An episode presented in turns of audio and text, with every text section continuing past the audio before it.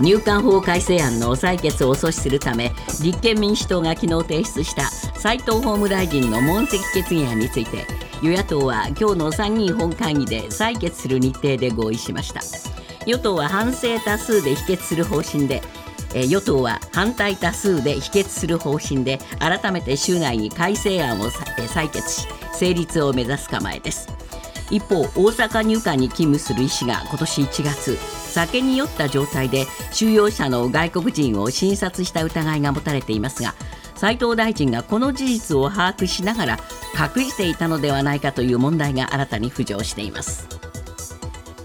マイナンバーカードをめぐりトラブルが相次ぐ中政府は利便性の向上や安心安全のための総点検など新たな重点計画を決定しました。またマイナンバーカードは最初の交付から10年を迎える2026年度にも新たなカードに更新される予定で今後プライバシーに配慮したデザインの見直しも議論する方針です。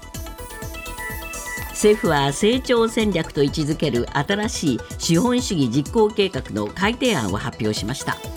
労働市場改革による構造的賃上げや新興企業育成など産業構造の転換に重点を置き半導体などを中心として国内投資の促進も新たに明記しました。また生成 AI に関する記述も追加しました。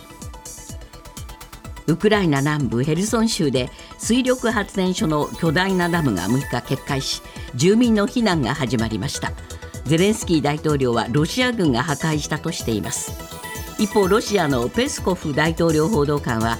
ウクライナ側による故意の破壊行為だと述べています。またロシア国防省は6日ウクライナ東部ドネツク州などでウクライナ軍が新たな部隊を投入攻撃を強めていると発表しました。脅迫などの容疑で逮捕された元参議院議員のガーシー容疑者が犯罪に当たると思わなかったと警視庁に説明していることが分かりました。動画投稿サイト YouTube の動画配信で得た収入は1億円以上に上り本人や親族名義の口座のほか数の口座に流れていることが分かり警視庁は動画配信に複数の協力者がいたとみて調べています。今朝のニューヨーク株式市場ダウ平均は10ドル42セント高の3万3573ドル28セント。ナスダックは46.99ポイント上昇し1万3276.42ポイントで取引を終えました。為替は現在ドル円が1ドル139円61銭。ユーロ円は1ユーロ149円27銭で推移しています。続いてスポーツです。サッカー J1 のヴィッセル神戸が昨日東京国立競技場でスペインのバルセロナと国際親善試合を行い0対2で敗れました。この夏でのヴィッセル退団が決まっているアンドレス・イニエスタは古巣との一戦で終盤まで出場し高い技術のパスやシュートで見せ場を作りました。イニエスタは来月1日にノエビアスタジアム神戸で行われるコンサドーレ札幌との試合を最後に日本のファンに別れを告げます。プロ野球セ・パ交流戦6試合の結果です。オリックス対巨人はオリックスが2対1で勝って連勝を3に伸ばしました。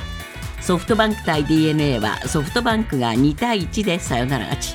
楽天対阪神は楽天が4対1で勝って連敗を3で止めました。西武対中日は中日が2対1で日本ハム対広島は広島が3対2でそれぞれ勝ちました。ロッテ対ヤクルトはヤクルトが10対3で大勝しました。サーフィン女子の松田詩野が24年のパリ五輪全32競技を通じて日本勢初となる出場権を獲得しました。松田は東京五輪の際代表に内定していたものの当時の規定で出場を逃していましたが今回エルサルバドルで行われたワールドゲームスでアジア勢最上位を勝ち取ったためパリ内定第1号となりました。来年に向けいい準備をしていい波をつかめるようにしたいと五輪に思いを馳せました。ニュースズームアップ。ウクライナ南部ヘルソン州にある水力発電所のダムが6日攻撃を受けて決壊しました。この攻撃についてウクライナ側ロシア側ともに相手からの攻撃だったと主張しています。ウクライナ情勢をめぐってはアメリカの主要メディアなどがウクライナ軍が占領地奪還に向けた反転攻勢に着手した可能性が高いとするアメリカ当局者の見解を伝えるなどさまざまな報道が相次いで出てきています。ニュースズームアップ。今度はダムが攻撃を受けて決壊。一体誰がさまざまな情報が飛び交うウクライナ情勢。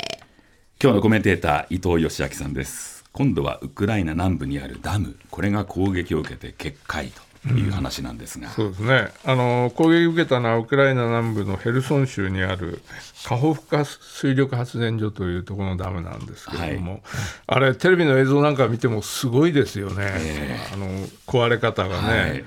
もともとこれあのソ連ソ連時代の1956年にあのドニプロ川というところにをせき止める形で作られたダムなんですけれども、えー、高さ30メートル結構でかいダムなんですよね。であのここで溜まった水であの例のザポリージャ原発、これ、今、止めてますけれども、はい、核燃料はもうすぐ高熱だから冷やし続けないかので、ええ、そこの冷却水にも使われてるし、それからその出た水っていうのは、あの今、ロシアが一方的に併合しているクリミア半島にも水を供給している、割と大事なダムなんですけれども、気になるのは原発への影響ですよね。いやそうですね、今のところあの、えーと、原発のあの冷却用の水っていうのは十分確保されてるから心配ないという話なんですけれども、ただまあ、あれだけあの、え大規模な決壊が起こると当然のことながら下流の人たちは水浸しになるわけで、だからこそこのダムへの攻撃っていうのは、あのジュネム条約で禁止されてるようなそういう行為なので、どちらがやったにしろこれは、うん、あの国際条約違反の犯罪行為だということになるんですけれども、えっと、下流で今言われてるのはえー、ヘルソン州の知事は1万6000人が危険にさらされたと、こういうことを言ってるんですね。読売新聞には、ロシア側のメディアによるものの発表ということですが、ええ、あのドニプロ川の河川がかなり広がって水浸しになっているというのが分かりますよね。うん、よね。これはなかなか影響あると思うんですが、はい、じゃあ、どちらも否定をしているとなると、え、どっちが何のためにこれを攻撃したんでしょうかと。ええ。これ、誰がこういうことをやって誰が利益を得るのかなというところを見てみると、やはりあのロシア側が利益を得ることの方が大きいように思うんですね。それ今、えっと例のウクライナの反転攻勢っていうのがずっと言われてるんですけれども、このこの地域というのは、えっと、一応、ウクライナがあのロシア軍に対して攻撃を仕掛ける地域じゃないかと言われてる有力候補の一つなんですけれども、えー、それはここをあのもしウクライナが取ればですね、はい、えっと、ウクライナの東部を占領しているロシア軍と、それからクリミア半島の間にくさびを打ち込むみたいな形で分断することができるので、うん、ここの部分というのは一つホットスポットに今なってるんですね。ロシアにしてみると、ここでウクライナが出てくるのを止めなんとか止めたい、あるいは遅らせたい、そうすると、このダムを決壊することによって、はい、このドニプロ川流域が氾濫しますよね。で、ウクライナが攻めるとすると、このドニプロ川を渡らなきゃいけないわけなんですよ。その時にあの流域水浸しになってると当然のことながら渡れないか、うん、あるいは渡れるにしてもウクライナ軍の攻撃っていうのはかなり遅らされるという事態ができてくるので。えー、っとこれをやることによって一番利益を受けるのはロシア軍じゃないかなという感じがするので、うん、そうするとウクライナにメリットがあるとは思えない、えー、ウクライナ側はむしろ住民が被害を受ける。まあ唯一ウクライナで考えられるとすれば、ロシアが占領しているクリミア半島への水を、はい、あの止めることができるという、そういうことはあるかもしれないけど、そこまでするあの自分の被害のは大きす、ね、被害のが甚大になってしまう。となると、今言われている、これ、反転攻勢の一つではないということになりますね。あのこれ、反転攻勢が、ええ、あの何をもって反転攻勢というかによってだいぶあのイメージが違ってくると思うんですけども、はい、僕らはどうしてもあのえっと、戦車をなんかをあの大量に仕立てて、えー、ウクライナ軍がずっとこう入っていくという、これを反転攻勢と見見るんですけれども、今あの、ね、いろんな動きが出てるじゃないですか、はい、あのウクライナ側からね、人例えばあの、えーと、東部戦線で戦車を使ったような戦闘が行われて、ロシアが撃退したとか言ってるのもありますし、はい、それからあのロシ親ウクライナのロシア人勢力が越境してロシア領内に入っていって、えー、一部占領したとかなんかっていうのもありました、はい、それからドローンによってモスクワとかいろんな拠点を攻撃するというのもありました、えー、それから昨日新たに行われてたのはあのウクライナと国境を接しているロシアのですね、えー、えー、3つの州で、えーと、フェイク画像が、はいあのプーチン大統領が喋ってるとされる画像があの放送されたんですね、ええ、これはもうあのウクライナが領土に侵攻したんで、うん、えー、非常事態を宣言して、えー、あの総動員をかけるというような話をプーチン大統領とされる人物はしてるんですけれども。これでも実は、ええ、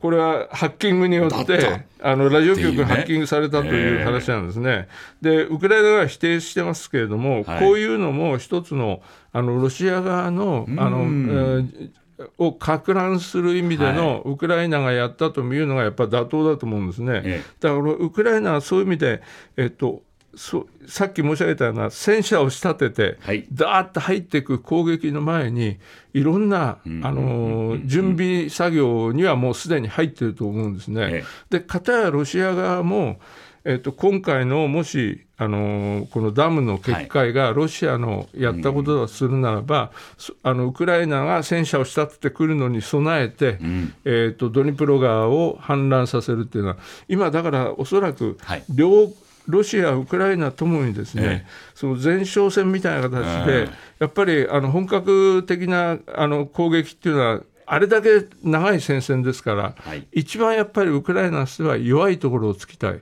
ロシアとすれば、できればそこを守りたいという、えこういうので、どこで来るかというのの今、あの多分情報戦、知恵比べをやってるところだと思うんですね。そういう意味で言うと、はい。あのこれものすごくあの際どいところに来てるなという感じがしますよね。ニュースズームアップ。マイナンバーカードをめぐるトラブルが相次ぐ中政府は利便性の向上や安全安心のための総点検など新たな重点計画を決定しました。重点計画ではマイナンバーカードに記載する情報の刷新なども検討するということです。ただマイナカードをめぐっては連携ミスや足並みの乱れも鮮明となっています。ニュースズームアップ。心に響いてこないマイナカードをめぐる政府の新たな重点計画。心に響いてこない。なるほど。どうですか？伊藤さん。いやあのこの番組では何度もこのマイナンバーカードをめぐるトラブルであの信頼性が失われてるぞということを、あの指摘してきたんですけれども、えー、昨日のあの政府のデジタル社会推進会議というのはあって、はい、そこであの総理はですねデジタル社会への移行に際しては国民の信頼が重要だというふうにおっしゃったんで、はい、まさにまさにその通りなんですよね。ねでこのマイナンバーカードの今おっしゃったように利便性の向上、ええ、それからカードの機能向上安全安心対策これが3本柱だということでやってるんですが、ええこのあのカードへの信頼が揺らいでる中で、はい、えーと、新しいカードを導入しようみたいな話がまた出てきてるんですよね。そうですねデザイン見直しとかってことですよね。そうですねこれあの、マイナンバーカードは2016年から交付が始まって、はいえー、とるんですけれども、だからああたあの早くに取得された方は、これ、あの10年間ですから、2026年には更新時期を迎えるんで、ここを機に新しいカードにしようという話のようで、えっと、今あの、マイナンバーカードをお持ちの方は見ると分かるんですけど、表に名前、住所、はい、それから12桁の個人番号のほかに、あの性別なんかも書いてるんですね。これやっぱりあの性的マイノリティの団体の方なんかからいろんな要望がやっぱり出てて、えーここの部分なんかをもっと配慮したデザインに見直そうじゃないかということで、うん、えー、そういうことであの導入を検討しているという話なんですが。はい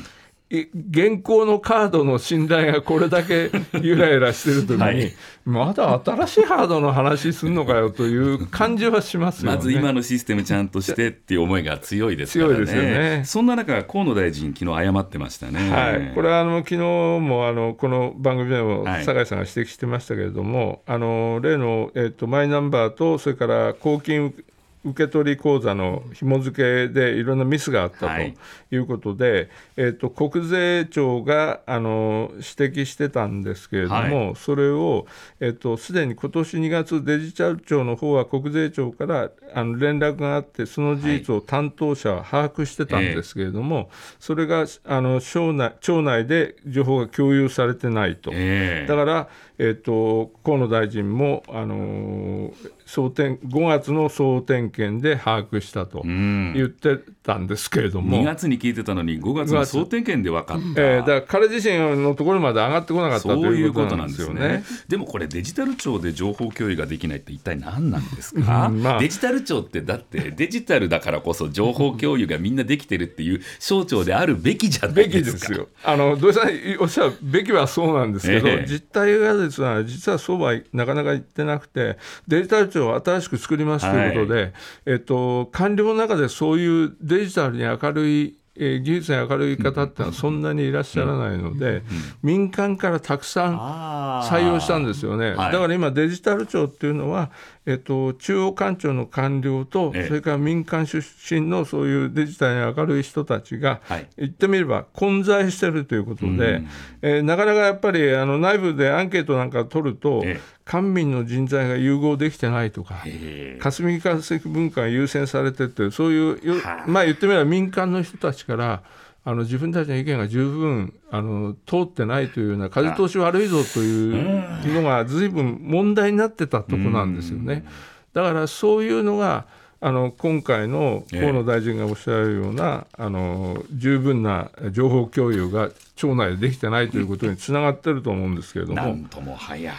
それはだけどあの役所の方の都合で ありますから。我々には関係ございませんねそこはちゃんとやってもらわないとやっぱり困ると思いますよね。